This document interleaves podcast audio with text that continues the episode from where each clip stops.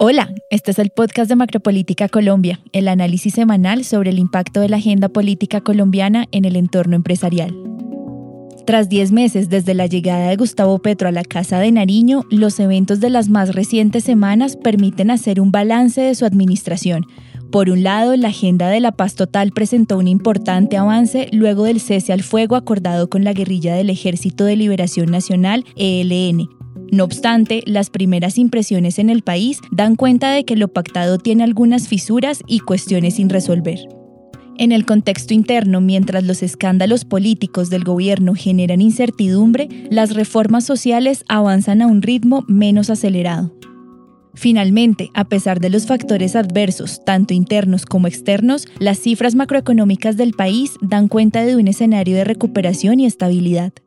Al cumplirse 10 meses de la llegada de Gustavo Petro al poder, podemos concluir que este gobierno inició con altas expectativas alrededor de poder avanzar en diferentes reformas sociales, también alrededor de cómo iba a poder mantener su alta popularidad con la cual inició su gobierno.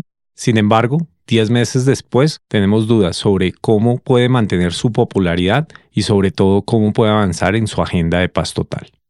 Mario Daniel Gómez es director de Prospectiva Colombia. Yo soy Juana Acuña, consultora de Asuntos Públicos de Prospectiva Colombia y su moderadora hoy.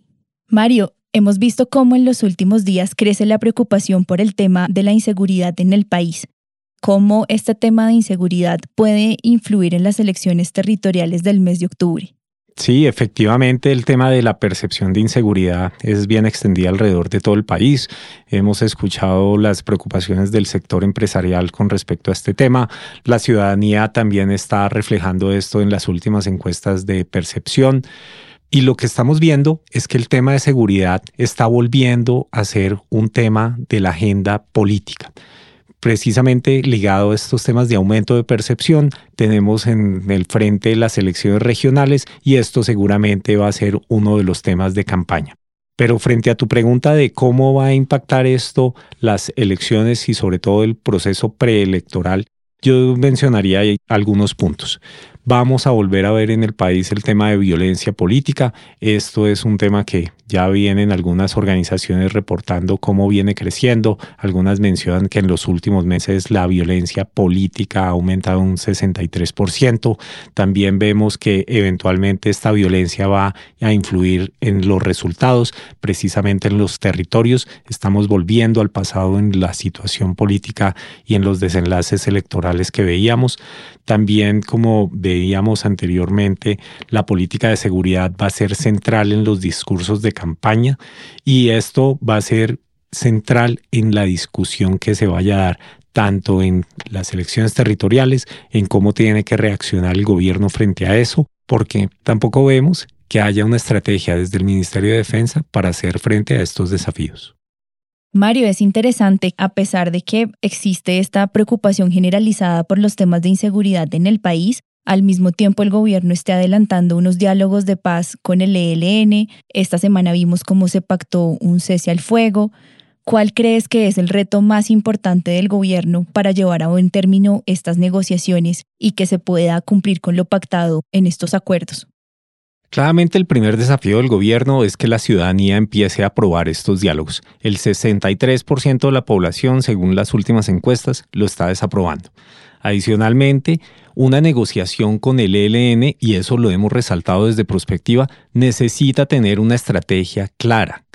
Eso no lo hemos visto. El gobierno está planteando unas fechas específicas para llegar a un acuerdo y eso no es lo que sucede en la práctica en estas negociaciones. Entonces, resumo ahí, estrategia es lo que también necesita el gobierno tener. Y finalmente, la complejidad está que se está negociando con el ELN. Y en la historia hemos visto todos los desafíos que se encuentran ahí. El gobierno de pronto es muy optimista en el resultado, pero el ELN siempre ha sido una organización muy compleja para llegar a un acuerdo. Otro tema que ha marcado la agenda del gobierno durante estos 10 meses han sido justamente las reformas sociales y el tránsito en el Congreso de otras iniciativas legislativas. Me gustaría que nos dieras tu percepción acerca de cómo has visto esta relación entre el Ejecutivo y el Legislativo. Antes de hablar sobre esa relación específica en el Congreso, yo echaría un poco más atrás para poder entender qué es lo que está sucediendo en este momento. Y es que durante el proceso electoral vimos que los partidos tradicionales y sus políticos estaban apoyando a Petro. Y es fruto de eso que él llega a la presidencia. Ahora, en el trámite de las reformas, vimos cómo esos acuerdos con los políticos le ayudaron al presidente a lograr el trámite de la reforma tributaria. Después empezamos a ver cómo se van dando negociaciones alrededor de las reformas sociales. Una excepción ha sido la reforma a la salud. Hubo mucha polémica, pero al final del día en ese diálogo entre el Ejecutivo y el Legislativo pudieron llegar a acuerdos y ahí siguen avanzando. Y por otro lado, lo que también vamos a ver es que por tener en el horizonte las elecciones regionales de octubre, tanto el gobierno como el Congreso se necesitan mutuamente y necesitan temas sobre los cuales pueden negociar para poder mantener una agenda común. Ahora me gustaría que habláramos del tema económico. Hemos visto cómo diferentes entidades del orden nacional e internacional han revisado sus proyecciones sobre la economía colombiana. ¿Qué nos indican estos resultados?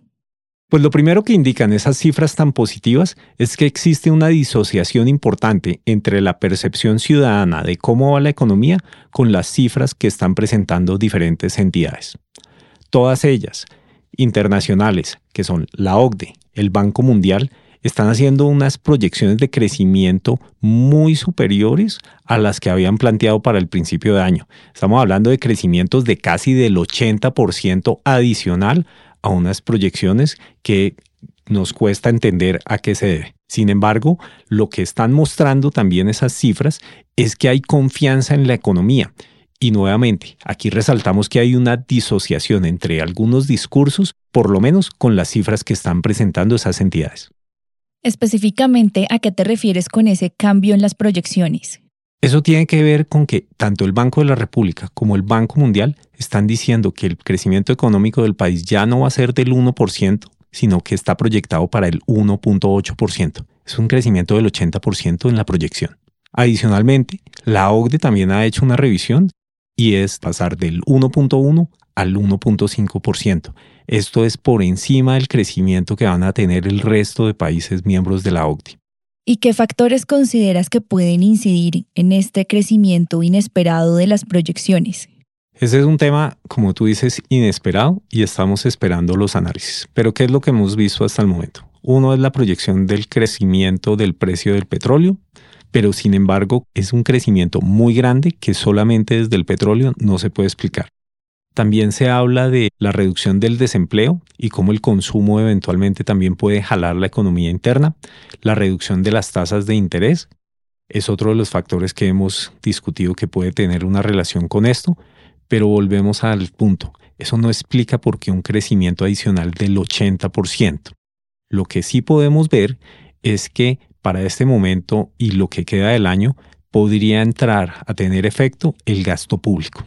Acordémonos que la reforma tributaria ya está generando unos recaudos bien importantes en el gobierno, viene periodo electoral, el gobierno se va a concentrar en aumentar ese gasto que hasta ahora viene muy ralentizado y por otro lado, acordémonos que le acaba de aprobar el Congreso la adición presupuestal.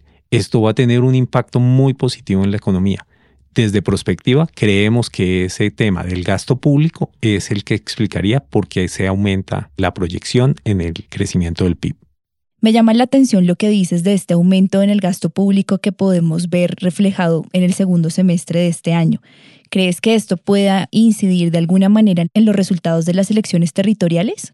Por supuesto, Juana. Estamos diciendo que el gasto del gobierno a este momento, llevando seis meses del año, va solamente en el 18% de implementación. El gobierno va a acelerar eso pensando en las elecciones territoriales. Esas son las negociaciones que estamos diciendo que se van a tener con los políticos, porque es que no es lógico que pasando seis meses solamente estemos en 18%.